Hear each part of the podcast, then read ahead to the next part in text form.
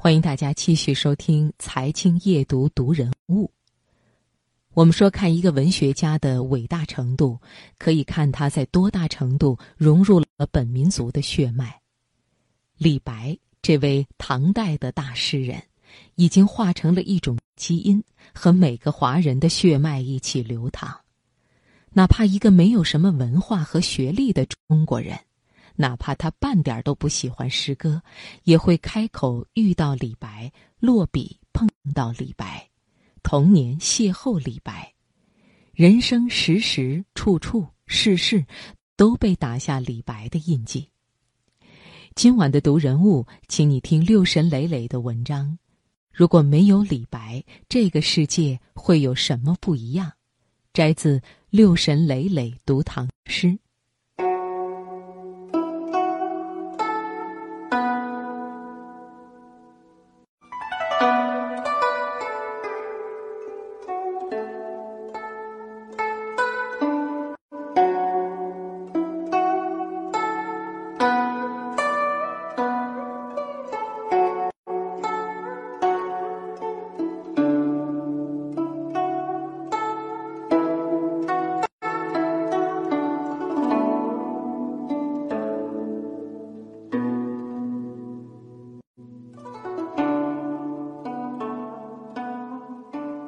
有一个问题：如果没有李白，我们的生活会怎么样？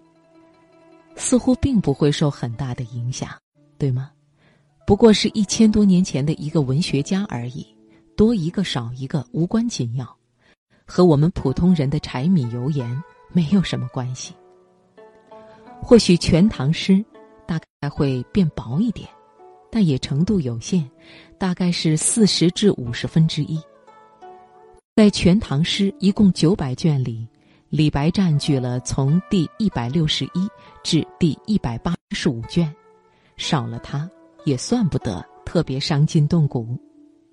当然，没有了李白，中国诗歌的历史会有一点变动，古体诗会更早一点的输给格律诗，甚至会提前半个世纪就让出江山。然而，我们普通人对这些也不用关心。不过，我们倒可能会少了一些网络用语，比如一度很热的流行语“你咋不上天呢？”最先是谁说出来的？答案正是李白。原文是“奈可乘流直上天”。他是什么时候说出这话的呢？是一次划船的时候。这一年是公元七百五十九年，李白带着朋友划船。那位朋友正值被贬了官，愁眉不展。当时李白已经近六十岁了，看着面前苦哈哈的朋友，摸着自己已经泛白的长须，仰天长啸。他劝慰朋友别想不开了，眼前如此美景，我们应该两望烟水里，好好喝酒才对，何必为俗事唏嘘呢？于是他写下了这首浪漫的名诗，就叫做《陪族书行部侍郎夜及中书贾舍人至游洞庭》。南湖秋水夜无烟，奈可乘流直上天。且就洞庭赊月色，将船买酒白云边。他们喝着酒。暂时忘记了忧伤，隐没在烟水之中。那么，李白还创造了其他的网络热语吗？有的，比如“深藏功与名”，出处就是李白的《侠客行》，“事了拂衣去，深藏身与名。”况且，如果没有李白这首诗，金庸也不会写出武侠小说《侠客行》来。在这部有趣的小说里，有一门绝世武功，正是被藏在了李白的这首诗中。如果没有李白，歌手黄安一定不会写出当年唱遍大街小巷的新鸳鸯蝴蝶梦，因为这首歌就是从李白的一首诗《宣州谢眺楼饯别校书书云》里面画出来的。昨日像那东流水，离我远去不可留；今日乱我心，多烦忧。这是化用李白的句子：“弃我去者，昨日之日不可留；乱我心者，今日之日多烦忧。”后面的“抽刀断水水更流，举杯消愁愁更愁”，则直接是把李白的诗句搬过来了。没了李白，女孩子们的生活也会受到一些影响，比如美国的化妆品牌露华浓，中文名字就不可能叫露华浓了，因为它也是从李白的诗中来的：“云想衣裳花想容。”春风拂槛露华浓。如果没有李白，中国诗歌江湖的格局会有一番大的变动，几乎所有大诗人的江湖地位都会整体提升一档。诗人李商隐千百年来都被叫小李，正是因为前面有大李。要是没了李白，他也可以扬眉吐气的摘掉小李的帽子了。王昌龄。大概会成为唐代绝句的首席，不用加上之一，因为能和他的绝句相比的正是李白。至于杜甫，则会成为无可争议的唐诗第一人，也不必再加上那个之一。除此之外，我们在日常生活中还会遇到一些表达上的困难，比如，对于从小一起长大的男女朋友。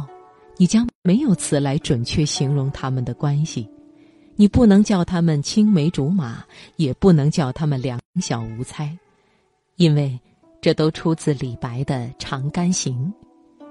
你也将无法形容两个人相爱的刻骨铭心，因为这个词儿也出自李白：“身合王公之德，铭刻心骨。”岂止是无法形容恋人？我们还将难以形容全家数代人团聚、其乐融融的景象，因为“天伦之乐”这个词儿也是李白发明的。浮生若梦也不能用了，出处同样是李白的一篇文章：“浮生若梦，为欢几何？”惊天动地也没有了，因为这是白居易吊李白墓的时候写的诗。可怜荒冢穷古泉，曾有惊天动地闻。没有李白，又怎么会有李白墓？又怎么会有白居易的平调诗呢？扬眉吐气，仙风道骨，一掷千金，一泻千里，大快文章，马耳东风。要是没有李白，这些词语我们都不会有了。此外。春树暮云，妙笔生花，这些词语也都和李白相关。没有了李白，我们还会遇到一些别的麻烦，比如，当我们在社会上际遇不好，没能施展本领的时候，将不能鼓励自己“天生我材必有用”；我们遭遇了坎坷，也不能说“长风破浪会有时”。当我们和知己好友相聚，开怀畅饮的时候，不能说“人生得意须尽欢”，因为这些通通都是李白的诗句。而且，如果没有李白，那个我们印象中熟悉的山山水水也会变得渐渐模糊起来。我们将不再知道黄河之水是从哪里来的，不知道庐山的瀑布有多高。不知道燕山的雪花有多大，不知道蜀道究竟有多难，不知道桃花潭有多深。白帝城、黄鹤楼、洞庭湖，这些地方的名气大概都要略降一格。黄山、天台、峨眉的音韵多半也要减色许多。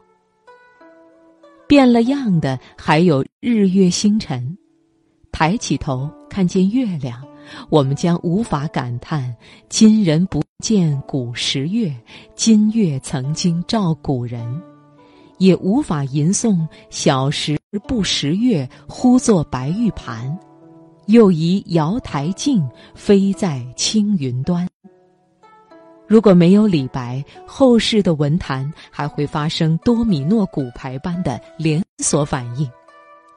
没有了李白的举杯邀明月，苏轼也未必会把酒问青天；没有李白的请君试问东流水，李煜未必会让一江春水向东流；没有李白的大鹏一日同风起，李清照未必会九万里风鹏正举。后世那一个个浪漫的文豪与词帝。几乎个个是读着李白的集子长大的，没有了李白，他们能不能产生，都将是一个问题。没有了李白，我们的童年世界也会塌了一角。那个每个小朋友记忆深处的“只要功夫深，铁杵磨成针”的故事，也可能将没有了。不知道李白在世的时候有没有预料到这些？所谓“垂辉映千春”，李白已经辉映了一千三百年的春秋了，还会继续光辉下去。